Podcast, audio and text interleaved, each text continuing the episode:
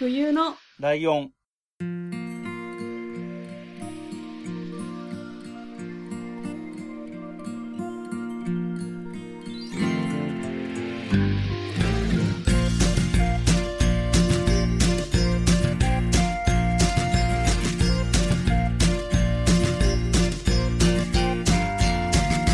この番組は山梨県出身以外共通点のない2人がそれぞれ好きなことを話す番組です冬のライオン第135回椿ライドウです。ミカです。よろしくお願いします。よろしくお願いします。えーっと、前回、前々回に引き続きまして、えーっと、真冬さんがね、お休みいただいておりますので、今回もミカさんと一緒に、えー冬のライオンやっていきますということと、えー前回ね、あの、これまでにない試みで、えーっと、ゲスト誰が来ますよっていうのを予告するっていうのをやったので、えーっと、前回聞いてる方はね、ご承知かと思うし、あとね、あの、タイトルとかでも出てると思うんで、ご、あの、お気づきだとは思うんですけれども、今回はゲストをお迎えしておりますと。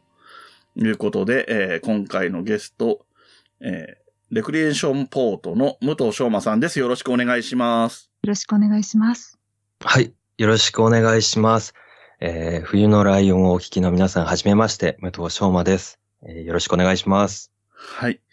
で、えっと、武藤さんの、えー来歴という、来歴じゃないな。とりあえずのプロフィールみたいなところを、ミカさんの方が、あのね、冬のライオンで僕こんなこと今までやったことないんですけど、ミカさんが頑張ってくれて、プロフィールをまとめてくれてますので、そちらのご紹介もお願いします。ミカさんお願いします。はい。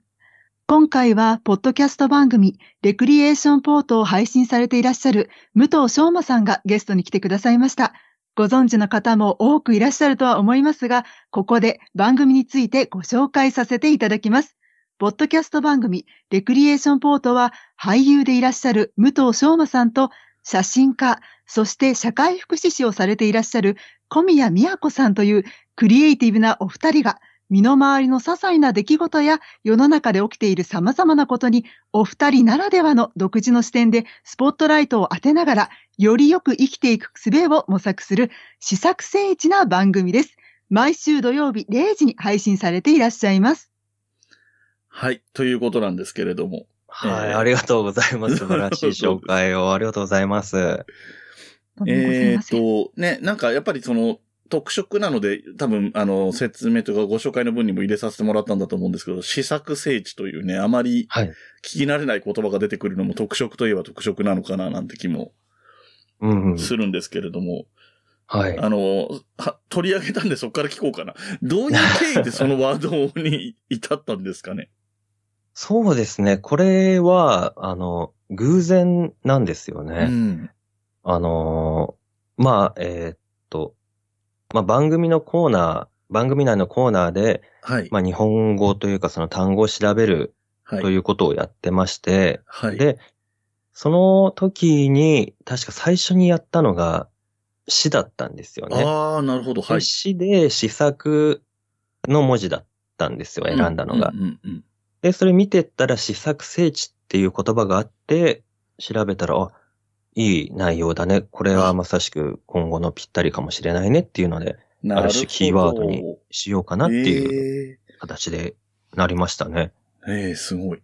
あのーうん僕今、レグレーションポート、えっ、と、知った時からは毎週欠かさず聞いてるんですけれども、ありがとうございます。えっと、ポッドキャストを聞くスタイルとして僕はまあちょっと、まあまあ数多く聞いてる方に入ると思うので、そうですよね。番組を見つけた。た時に、あの、過去回から遡るリスナーさんって大変いっぱいいてありがたいとも思うんですけども、ちょっとそこまでは手が,、ま、手が回らないってことがあるので、うんうんその聞き始めた回から聞いてって、うん。あの、いいなと思えばそのまま聞くし、ちょっと違うなと思ったら途中で脱落していくんですけど、そんな感じの聞き方をしてるんで、過去回のこと申し訳ないんですけれども、ちょっと、あのね、ゲストに迎えといて失礼な話なんですけど、ちょっと存じ上げなくて、うんそれが、そういう経緯が一回にあったわけですね、ちょうど。まさしく。そうですね、多分。うん1回か0回、そのプレ配信っていう形で、お試しでやってて、その時か1回か、どっちかだったと思いますけど、どそういう感じで決まりましたね。えーで、えっと、そうだな。じゃあ、武藤さんとポッドキャストそのものとの出会いの話から聞こうと思うんですけれども、はい。えっと、ポッドキャストは元々の入り口は聞く側として知った感じですか？僕、その、ポッドキャストというものはですね、うん。えーっと、15年くらい前にその名前を聞いい。て、うん。で、なんかよくわかんないけど、そういうものがあるらしいみたいな、うんうんあのーそのゲームのドットハックっていう RPG ゲームうん。があって、当時、まあそれのシリーズにハマってて、うん。で、そこの声優さんたちが、あの、ポッドキャストというのをやっているらしいみたいななるほど。のが初めで、でもどうやって聞いたらいいのかわからないとか、うんうん。どういうものなんだろうっていうのが分かってなくて、うん。で、まあそこからもうそのまんまですよね。わからないまんま月日が流れてって、はい。で、最近、その十何年経ってからってことですね。そうですね、配信するにあたりみたいな形ですね。じゃあ、えっと、ポッドキャストやってる、一般の人でポッドキャストやってる人って、うんえっ。と、もともとリスナーで自分も配信したいと思って、リスナー歴が何年かあって配信スタートっていうことが多いと思うんですけど、うん。うんそのリスナー歴みたいなところはゼロってことですよね、言ってみればね。そうですね。まあまあ多少始めるにあたって少し聞いたとかはあるかもわかんないですけど。うん、あ、そうですね。うんうん。えっ、と、ということは、じゃあ、ポッドキャストやりましょうっていうのは、小宮さんの方からの提案ってことですか？そうですね。そこも、まあちょっと微妙なところがあって、うんあの、まあ、何かをやりたいというか、何かしなくちゃいけないな、みたいなのは思っていて、はい。で、まあ、何をやるかっていう具体的なものがなかったときに、その、うんポッドキャストなるものがあるっていうはい。のを、その小宮さんの方から言ってもらって、うん。もうそんなものがあるのか、なんか、なんか聞いたことあるような気がするな、ポッドキャストみたいな。っなるほど、なるほど。ていうのが始まりでしたね。えー、えっ、と、これなかなか僕が想像してるパターンといつもよくあるパターンと全然違うので、すごく面白いんですけど、はいどの順番でこれ聞こうかなとも思ってたんですけど、武藤さんと小宮さんの関係性とか知り合った時期とかっていうところも聞きたかったんですけど、そもそも。関係性というか、うん。はどういう関係なんですかね？そうですね。えっ、と、知り合ったのが2018年うんうんのうん最初の方ですね。うん。2月ぐらい丸4年ぐらいってことかでした。あ、もう、そうか。うん。そんなに。そうですね。あのーまあ、えっ、と、SNS で、うんえっ、と、僕の知り合いの役者の方の写真が上がっていて、はい。で、それがいい写真だったんで、撮ったの誰だろうなと思ほうって。ほうほうで、見てみたら、それ撮ったのが小宮さんで、うん。で、小宮さんの作品とかも見て、あ、すごいいい写真だなと思って、うんで、僕からコンタクトを取って、うん。うんまあ、えっ、と、撮影してもらえませんかみたいなのが一番最初の始まりですね。ああ、なるほど。普通に、あの、お互いのプロの部分みたいなところでの普通に仕事としてのオファーみたいなイメージ。まあ、仕事まではいかないですけど、まあ、よかったらちょっと、ああ、のなるほど、なるほど。お願いできませんか？みたいな。なるほど。で、まあ、いいですよ、みたいな形で、ぜひぜひ、みたいな返事が来たんですけど、うんうんまあ、社交辞令かなと思っていて、うんその時は。でそしたら、まあ、どうやら本当に取るらしいみたいな形になっていって、で、それが2月ぐらいで、うん。で、取ってもらうことになったんですけど、その日が、初めて会う日がう、ん。珍しく雪が降った日だったんですよね。ああ。東京で結構な大雪が降った時。そうですね。ああ、そうです、そうです。覚えてますね。2018年の2月の大雪はわかりますね、言ってる日。そうなんですよ。で、雪だからさすがにもうないかなと思ったら、うん普通に結婚になって、ああ、本当にやるんだ、みたいなのが一番最初ですね。へえ、すごい出会い方だな。今伺ったその雪の中の写真というのは、小宮さんのツイッターの方に上げていらっしゃるかと存じます。私もそちらを拝見しております。へえ。はい。あ、見てみよう。とても素敵な写真でございました。ありがとうございます。はい。そうなんですよね。ええなるほど。で、えっとうん、そっか。で、レクレーションポート自体が始まったのが、んえっと、2020年の6月かと存じますが、いかがでしょうか？2020年の6月。そうなんだと思います、多分。素 はい。え晴らしいリサーチ。チがありがとうございます。ということは、えっ、と、コロナ禍に入っていて、だからコロナ禍だからこそ何かやろうとしたみたいな感じだったんですかね？そうですね、まさしく、その、まあ、最初の緊急事態宣言出たぐらいですね。たし確か。うん、だったと思います、ね4月ぐらいに出て、6月の終わりぐらいに開けたのかな、なんかそんな感じだったと思うので。はいはい。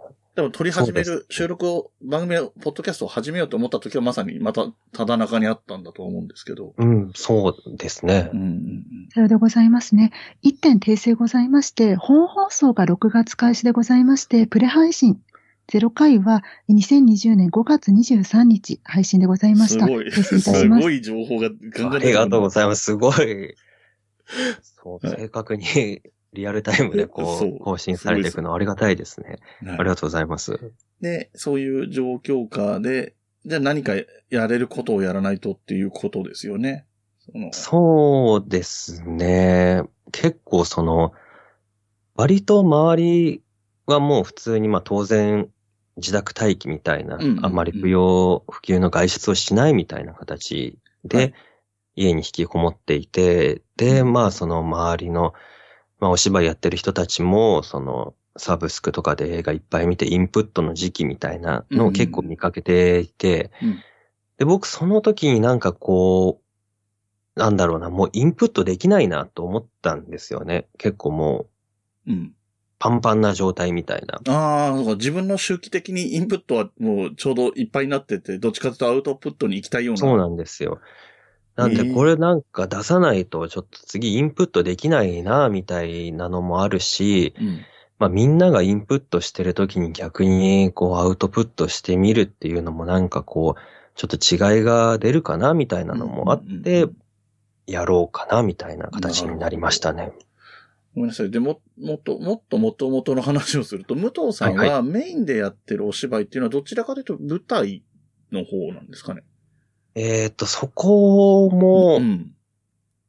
何ですかね、何と言ったらいいのかっていう感じなんですけど、うんあのーまあ、その、どういうヒストリーがあったか軽くおはいはいはい話しさせてもらうと、ええ僕もともと声優になりたくて、ああのーはい声の方で。うんうん。で、専門学校行って、養成所行って、事務所行って、みたいなはい。形でやってたんですけど、なかなかこう思うように活動、活躍できないなと思って。うん。で、えー、まあ、もうちょっとこう視野を広げた声だけじゃなくて、お芝居そのものの勉強をする必要があるなと思って。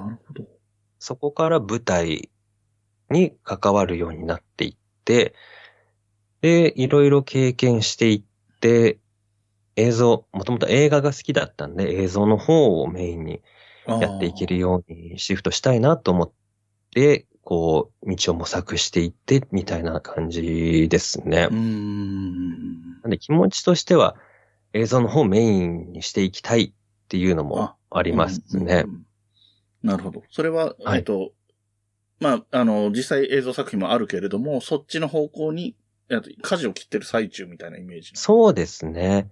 はい。なるほど。でもこう、いろいろ勉強したり触れていく、今回のポッドキャストもそうですし、やっていくうちになんか、うん、割と、なんかこだわり、結構前は、もう映像がいいみたいな、うんうんうん舞台はもう嫌だみたいな 感じがあったんですけど、割とそういうのがなくなってきて、まあはい声の声優の方では挫折したんですけど、でうんも一周回ってナレーションとか担当するようになってきたりとかうん。まあ舞台のワークショップ、その勉強会みたいなのに参加して、あ、舞台もそうか、ありかもなとか、こういろいろ変わってきたりしてますね。ああ、なるほどね。えっと、はい。僕、えっと、冬のライオンで前にゲストで出てもらった方で、木村遥さんっていう人がいましてね。はい。えっと、はいもともとポッドキャストやってた方なんですけど、その方も声優、ナレーターがメインの方うん。でして、で、えっ、と、やっぱりその、もともとはね、アニメの声優とかに憧れてっていうスタートだったんですけれども、うんうんうんまあ、今は多分メイン、一番メインでやってるのがナレーターの仕事が一番多いんだと思うんですけど、うん。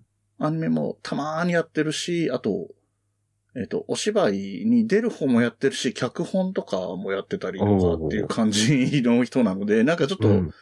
今どの段階かっていうところは違いが出てるかもしれないけど、ちょっと割となんか通じるところがありそうな人そうでがす、ね。うなん、か、うちの番組に二人お迎えできてるのも、なんか面白い縁だなとか思いながら 聞いてたんですけど、うん。えー、じゃあ、私も、うんうんあの、今お話を伺っておりまして、あの、レクリエーションポートもあの拝聴させていただいて、あの、武藤さんが先日のマトリックス・レザレクションズ、あの、あはい、あの、見られての、あの、ノートの記事も拝見しておりましてあ。、ありがとうございはい。武藤さんが、あの、声優の、あの、声をあの専門としてやる、今はやってらっしゃる小山力也さんの、あの、吹き替えについてですね、熱く、あの、ノートの記事を書かれていらっしゃって、そちらを、あの、拝読いたしまして、非常に、あ、関係性、お二人の関係性ですとか、そういったものを思いを巡らせてて、非常にいい、素晴らしい文文章だったので、もし、あの、この回をお聞きの皆さん、あの、ぜひですね、あの、武藤さんのノートの方もぜひ読んでいただけたらなと、はい、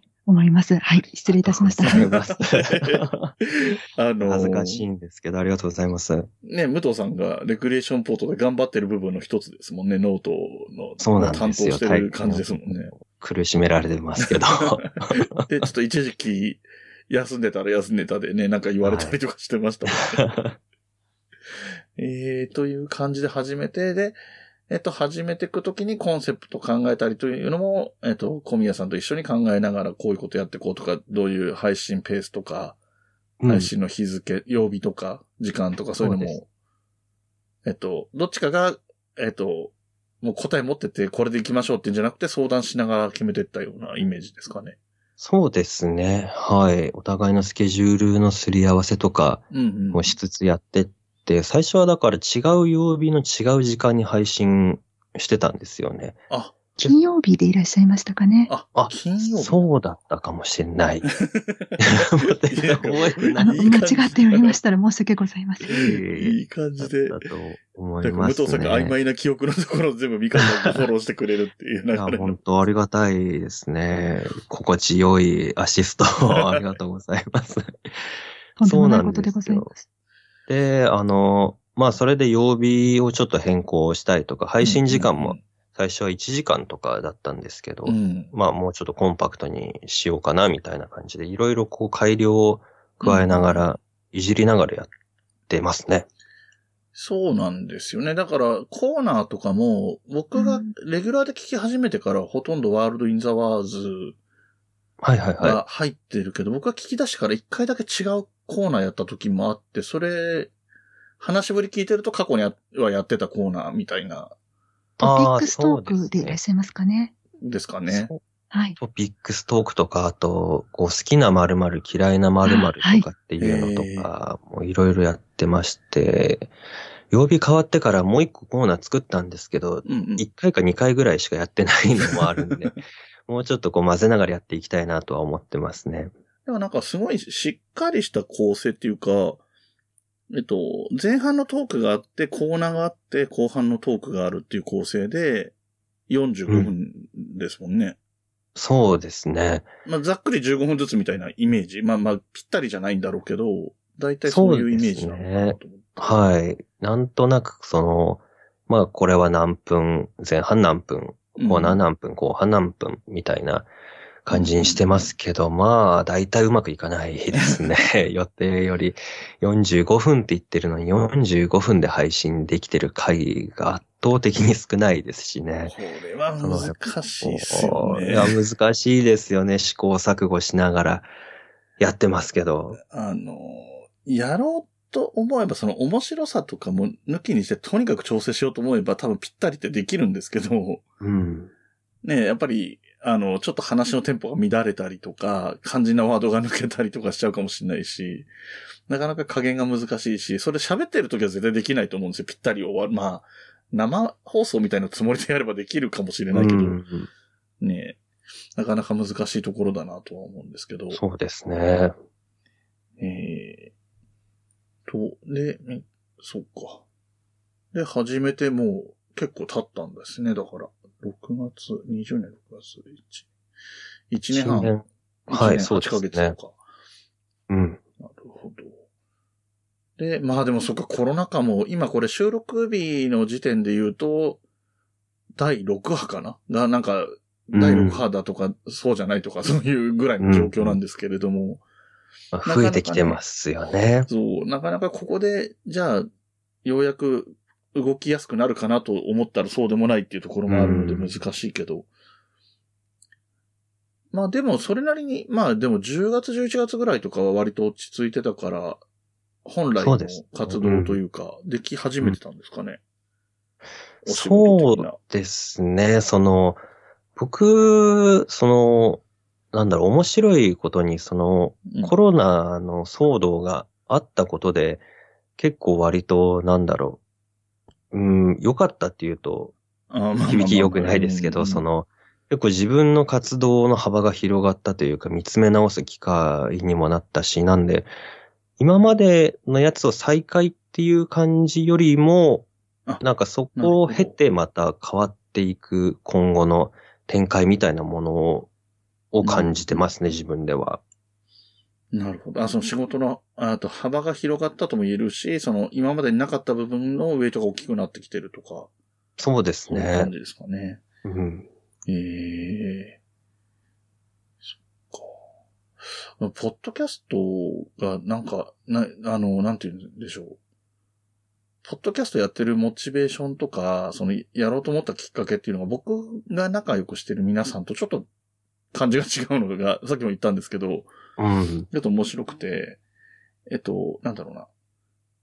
本当に一般人の人、あの、はい。いわゆる出役とか芸能関係じゃない人たちって、うん。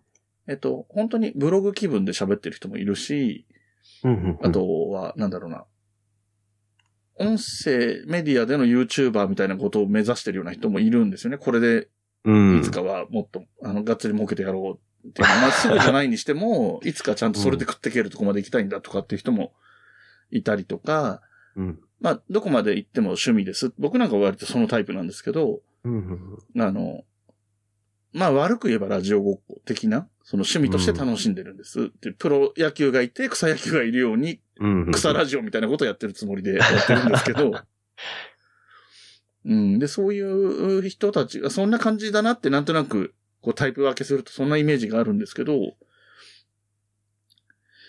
あとはあれか、企業系の人とかはね、あの、あーとか個人事業主の人はそのお店自体の宣伝が主目的っていうような人もいるし、うん。っていうのがあるんですけど、そこら辺で言うと、このレクリエーションポートはそこで何をやっていきたいとか、な、あの、何が、目的というとね、目的なんかなくても別にいいとは思うんですけど、どういう感じの、例えばゴールとか、目標とか、ですね。うんその、まあさっき言ったみたいにね、これで、うんがっつり、がっぽり儲けられたらそれに越したことはない ですけど、そうなれたらいいなと思いますけど、でも結構趣味みたいなお遊びの感覚はありますね。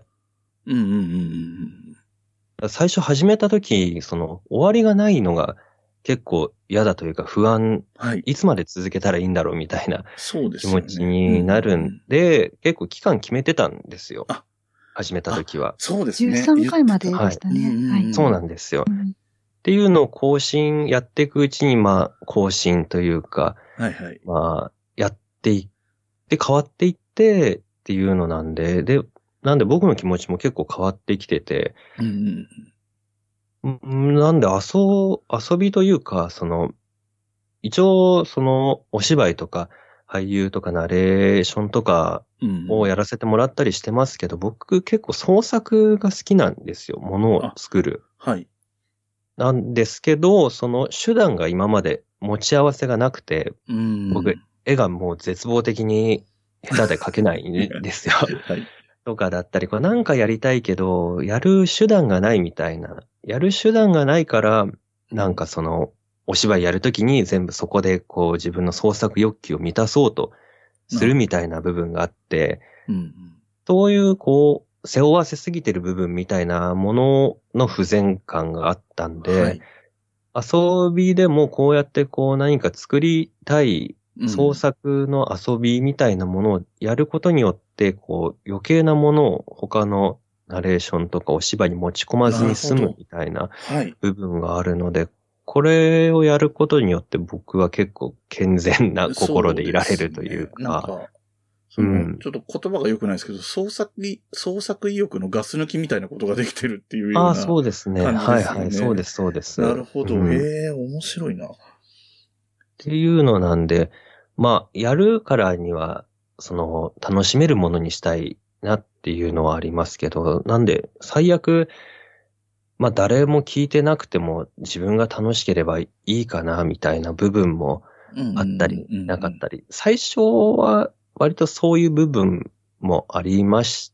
たね。りでもこう、ね、あの、ライドさんみたいに聞いてくれて、メッセージ送ってくださったりする方も出てきて、うんそこで初めてこう、視野がちょっとまた広がったというか、う、はいはい聞いてくれてる人がいるんだったら、この人たちに対してとか、この人たちのためにみたいな部分が、ちょっとずつこう芽生えてきたみたいなのもあってうん、そこも面白い変化だし、やっていく上でのモチベーションみたいな。やっぱ遊び相手はね、多い方がいいですからねっていう、ね。なるほどなんで、楽しくやらせてもらってますね。そうですね。で、その、なんだろう、ある意味での、その遊びの部分として、まあ、うん。ちょっと、ここでこのタイミングでこういう言い方するのが正しいかどうかわかんないですけど、今回ゲストにお迎えしてるっていうのも、ちょっとそういう意味では楽しい要素の一つなのかなっていうはいはいはい気もし。てるんですね。その遊びの延長というか。うん。うん、なんか、今のところ、えっと、レクリエーションポート僕が聞いてる範囲で言うと、あのうん、他番組の名前が多少は出てきますけど、あまり出てこないし、うん。えっ、と、小宮さんがね、あの、コーヒーさんのところとちょっとうんゲスト出演したりっていうのが二度ほどあったけど、そうですねあんま。り他の番組と、えっ、と、ゲストが出たり、ゲストを迎えたりとかうん。している印象はないので、まあそれもスタイルなので、そのスタイルで行くのもありだなとは思ってるんで、なんか僕は今聞いてる側の立場で言うと、えっと、レクリエーションポートには呼ばないっていうスタイルもありだなとは正直思ってるんですけど、うん。まあ、呼びたいと思ってるんだったらもちろんそれは自由なことではあるんですが、う。うんん、なんかその辺も面白いなっていうのも。そうですうんね。いろいろ展望はありつつ、まあその人を呼んでね、やることに我々が耐えられるのかどうかみたいな、能力的な不安もありつつ、技術的な部分もありつつ、いろいろこう、こういうことはどうだろうかみたいな、その話し合いもあったりしますけど、うん、どうできるかな、どどれできるかな、どれ難しいかなみたいなのもありつつ、まあそういうのを考えるだけでも結構楽しかったりするんで。そうですね。うん。あと、そうそう、聞きたかったのは、えっと、収録環境なんですけど、えっと、いつもは対面で撮ってるんですか？対面ですけど、その、いわゆる対面じゃないというか、その向かい合っては撮ってない。ですね一応、その、スタジオとしては同じだけど。うん。別々の離れた場所みたいな、ちょっと変わった形で。やってますね。えっと、なんだろう。ちょっとわかんないですけど、別の、それぞれ別々のブースに入ってる、同じスタジオだけど別のブースに入ってるとかそういうような。みたいなのを想像してもらえるとわかりやすいですかね。へえ。あ、そういう感じなんだ。じゃあだからえっと、はい相手の様子が見えるとしたら、オンラインで、あの、カメラとモニターで見えてる場合は見えてるし、それがなければ見えてない。そうですね。見ないでやってますね。相手のその様子とか姿は。ああ、そういう感じなんだ。そうですね。面白いこれ初めて言うかもしれないですね。そうですね。なんか、うん。あの、クリスマスの回を聞いてて、あ、同じ場所にいないんだって改めて思ったりそうですね。はいはい。して、なんか、いつもの印象だと、なんか、一緒にいる感っていうのはちょっと感じたりしてたので、その、うん。多分おそらくそのスタジオ的に同じところにいるって意味があるから、その雰囲気が出てたんだと思うんですけど、あと、えっ、と、僕、ちょっとなんか他番組の話に触れてくんでちょっとあれですけど、僕が推薦する形で、えっと、オルネポっていう番組で紹介させてもらった時があったんですけど、その時にそのパーソナリティの桃屋のおっさんが言ってたんですけど、はい。音質が異常にいいって、なんかその、初めて、まだそんなに何ヶ月とか、1年とかっていうタイミングなのに、音質がめちゃめちゃいいって言ってて、うん。で、ね、その後いろいろまあまあ、あの話も出てきたりもしてるけど、やっぱりその収録環境的に言うと、えっと、その時はだから、いわゆるそういう音声的なものを収録するためのスタジオみたいなところで撮ってるっていうイメージなんですかね。えーっと、それも、えーっと、まあ、専用のそういう、あの、いわゆる機材とかがある場所とかではなくて、うん。まあ、静かな部屋をっていう感じ、あ静かな部屋でみたいな感じですね。ああ、なるほど、なるほど。なんか、そう。よく、この辺の話もちょっとマニアックな話にはなっちゃうんですけど、あの、僕とかはダイナミックマイクで収録しているんですね。うんうんうんっていうのは、えっと、どうしてもノイズが入るので、あの、周りの音をあんまり拾わないものとしてダイナミックマイクを使ってるんですけど、多分、武藤さんたちはコンデンサーマイク使ってるっぽいなとか、そう、えっ、とね、最初は、えっ、と、ダイナミックマイクだったのかな。ちょっと機械のことが苦手なんでわかんないんですけど、あの、えそれこそマイクを手に持って収録してましたね。あの、いわゆるカラオケマイク的なマイクをそう、手に持ってそういう感じの、はいはい、はいはいはい。やつでやってましたけど、途中から僕がコンデンサーマイクうんに変えて、でも小宮さん引き続き同じやつで撮ってますね。へえ。そうなんですよね。一時期その、同じ一つのマイクで撮れるんで、うん。試し、音質的にこう試してみようかなと思ったんですけど、これ大丈夫ですか？こういうなんかマニアックなはい。話えっ、してて、と、大丈夫だと信じております。あの、良きに調理していただければと思うんですけど、はいまあ、試してみたんですけど、結果うまくいかなかったんですよね。うん。あの、僕の声が結構、なんて言うんだろう、低音がすごい響くというか、喉がすごく鳴ってる感じの音で、でそうすると、小宮さんの声と、こう一つのやつで撮った時バランスが良くなくなっちゃう的な感じの話だったような気がしますけど、あの、なんで結局別々のマイクでやるっていう形になりましたね。うーん。そっか、その声質という話も出たんで、あの、まあ、お迎えした理由の一つでもあるし、その僕がリスナーとして番組のファンであるっていう理由の一つでもあるんですけど、えっと、お二人の声質もすごい好きだし、喋り方もすごい好きなんですよね。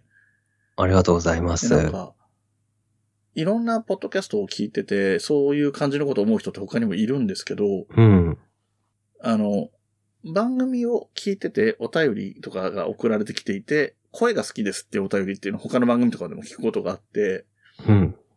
で、その時にみんな声がって言うんですけど、声じゃなくて、喋り方のテンポとか、なんていうの、うんその醸し出す雰囲気みたいなものが、もう込みで声って言ってるんだろうなって思うことがよくあって、ああ、なるほど。うんはいはいはいその辺が特に二人は、うん二人がまあ近いというか合ってるっていうのもあるんですけど、うん。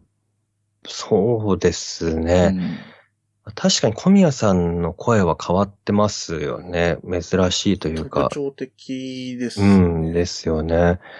まあ、僕は単純に喋るのがすごく遅いっていう 感じですね。ですよね。なんか、もっとね、こう、テキパキかっこよく喋れたらいいんですけど、どうしてもなんか、意識してる間はね、多少はうんうん速くなるような気はしますけど、気づくともうすぐ楽しちゃうんで、元のゆっくりなスピードになっちゃいますね。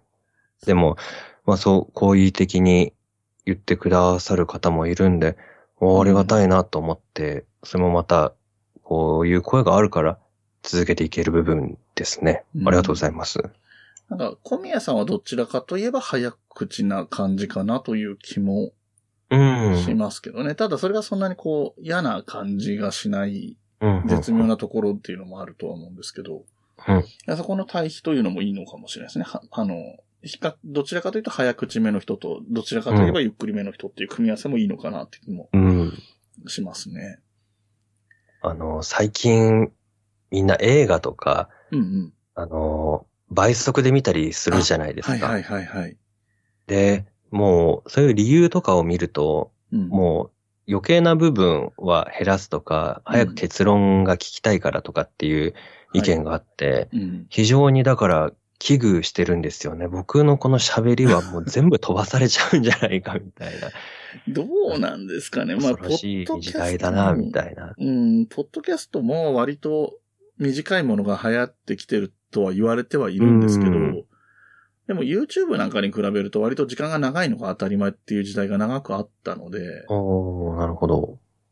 ね今、ポッドキャストブームになってからはちょっとわかんないですけど、3年前とかまでだったら、30分以上1時間以内ぐらいの枠の番組が圧倒的に多かったんですよね。今おー10分台とかが多いですけど、10何分とかが多いですけど。そうか、そうか。うん。確かにそうかも。なるほど。で、まあ、どこまで行っても、ポッドキャスト話を聞かなきゃいけないので、映像がないので、うん、そうですよあね。の、ね、振りを聞かないとオチがわからないみたいなことがあるから、飛ばすはできないってとこはあるとは思ってますけどね。うん。うんまだじゃあちょっと安心して配信できますね。はい。えっ、と、ここまでずっとアシストに徹してくれてるミカさんなんですけど、ありがとうございます。ナイスアシえっ、スト。と、ありがとうございます。どうですか？その番組、ね、あの、まあ、まあ、全部聞いてるわけではないとは思うんですけれども、うんあの、印象的な回とか、印象的な話とか。そうですね。まず、先ほど、あの、は、まあ、発声といいますか、発音の話が出たので、ちょっとそちらについて、うん。あの私の感想を述べさせていただけたらと存じます。うん。まず、あの、先ほど、まあ響く低音というようなお話がございましたし、うん。あの、小宮さんの、あの、素敵な、あの、可愛いと言いますか、綺麗なお声の、非常に声のバランスが良くて、また、武藤さんがもともと声優さんを目指していらっしゃったということもあって、滑舌が、また舞台もご経験があるということで、滑舌がとにかく良くてですね、うん。私、あの、まあ、試しにですね、うん。いつも、あの、プロの方とか試しにちょっと何倍速っていうのをやってみるんですね。それは、聞こえるかとか、はっきりと発音されていあて、へそれでも聞き取れるかどうか、内容が理解できるかどうかっていうのを試しにやってみるんですよ、実は。うん本当うんで面白いことしてますはね。い。あの、そうするとどれほど、あ、やっぱりプロってこんなにはっきりと発音されてるんだ。だから、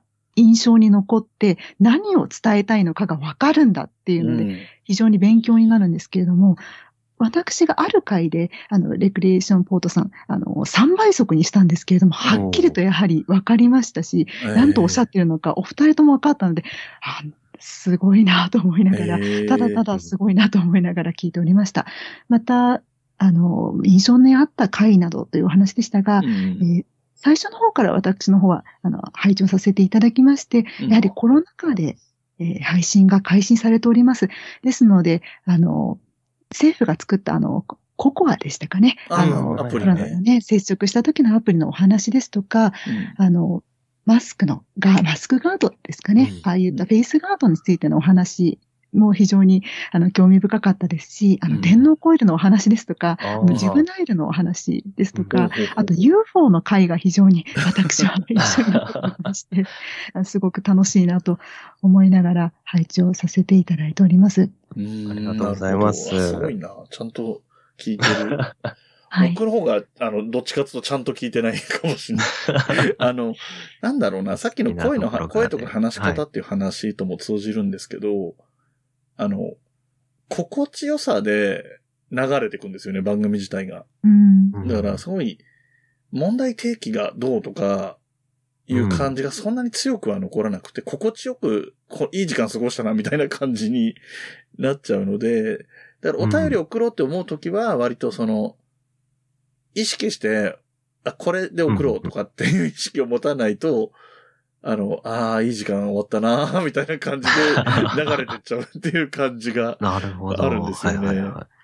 そう。あ非常に参考になる意見ですね。なんか、そう。なんですよね。確かにこう、自分たちもなんとなく、なんか、ああ、楽しく終わったな、みたいな部分がある、あるんで、うん。まあ、そうだよな、その、流れてっちゃう部分あるだろうなっていうのは、感じますね。うん。なんか、そう、そうなんですよ。なんかそれってなんかだから、あのーなんていうのか、別に悪いことではもちろんないと思うん。うし、なんていうんですかね、その、私が言うのであれば、うんあの雰囲気としては、うん。日曜日の朝にはい。流れている FM ラジオの雰囲気というのが、個人的なイメージでございますね。うんうん、そういう感じです。あの、本人たちがどう思ってるかわかんないけど、あの、リスナー側としてその感じはよくわかります。はい。あの。深夜の、あの、うんリラックストークというふうに、あの、番組の方で、あの、ご紹介されていらっしゃいましたが、ははいい。。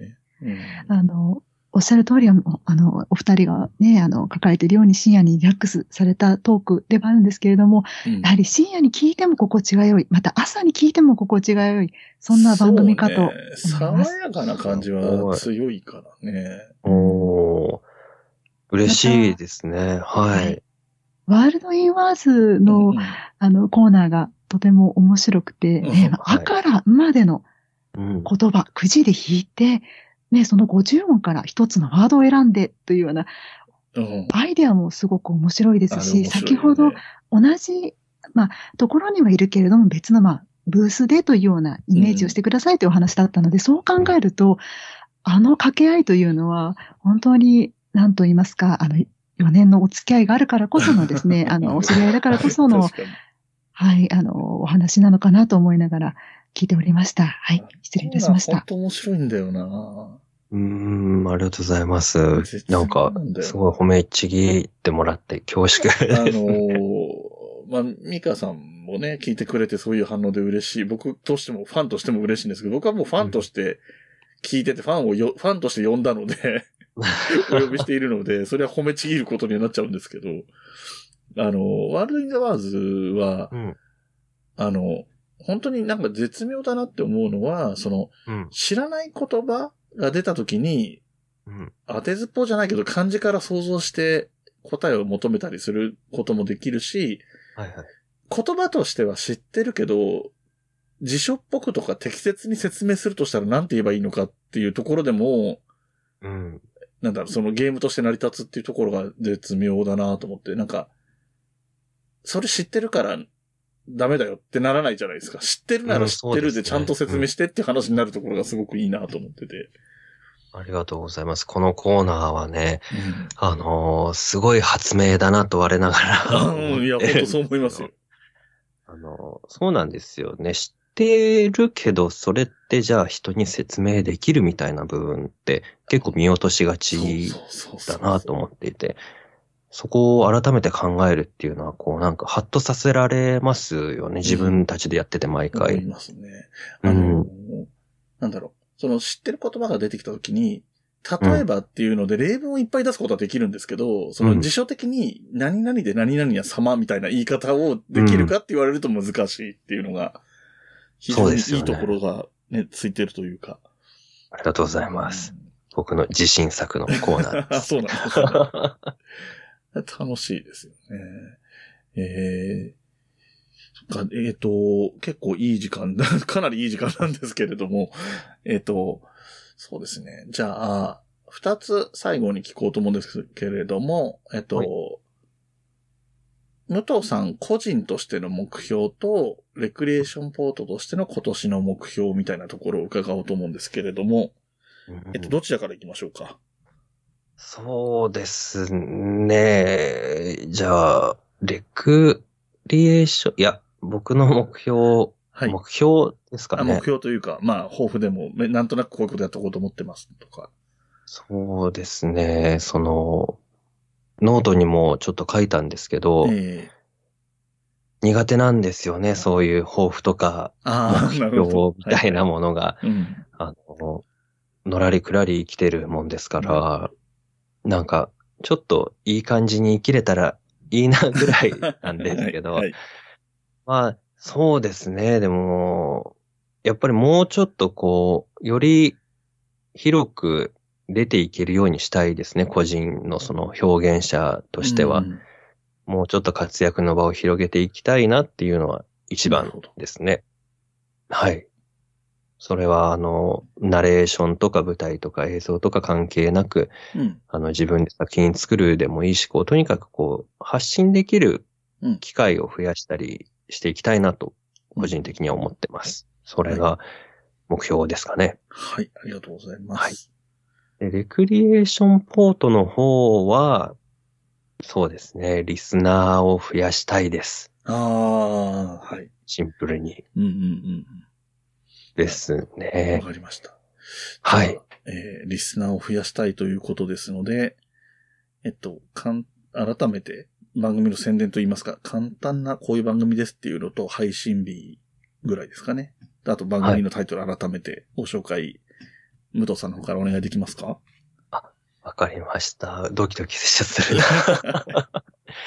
はい、えーっと、私、武藤昌馬と、えーっと、写真家として活動している小宮宮子さんの二人が毎週土曜0時から45分間配信しているレクリエーションポートという番組です。えーと、僕たち二人が身の回りの些細な出来事や世の中で起きている様々なことに独自の視点でスポットライトを当てながらよりよく生きていく術を模索する試作聖地ポッドキャスト番組です。えー、型に力を入れずに、もうだらっと聞けるゆるい番組ですので、ぜひぜひ、あの、いろんな時間の隙間時間に聞いていただけたら嬉しいですし、メッセージなども大歓迎ですので、お待ちしてます。よろしくお願いします。はい、ありがとうございました。えーと、そしたら、えーと、冬のライオンの方のお便りの告知も、えーおえーしていきますのでよろしくお願いします。えーと、冬のライオンではお便りを募集しておりまして、メールアドレスが、huyunolion.gmail.com となっておりまして、えっ、と、ホームページの方に、えー何ですか、メールフォームのリンクが貼ってありますので、えっ、と、ホームページの方から行っていただければ、えっ、と、簡単にお便りが送れます。えそのホームページの URL が fuyunolion.com あと、ツイッターもやってまして、ツイッターのアカウントは、アットマーク、fuyunolion アンダーバーです。えー、他にグッズも売ってたり、YouTube もやってたり、えー、なんだ。今は休んでますけれども、えー、移動式のカフェみたいなのもやってたりしますので、よろしくお願いします。はい、ということで、えー今回のゲストは、武藤昌馬さんでした。ありがとうございました。ありがとうございました。た。えーこの番組の楽曲提供はカメレオンスタジオ、エンディング曲はハルさんでハッピーターン。それではまた次回、ごきげんよう。ごきげんよう。ごきげんよう。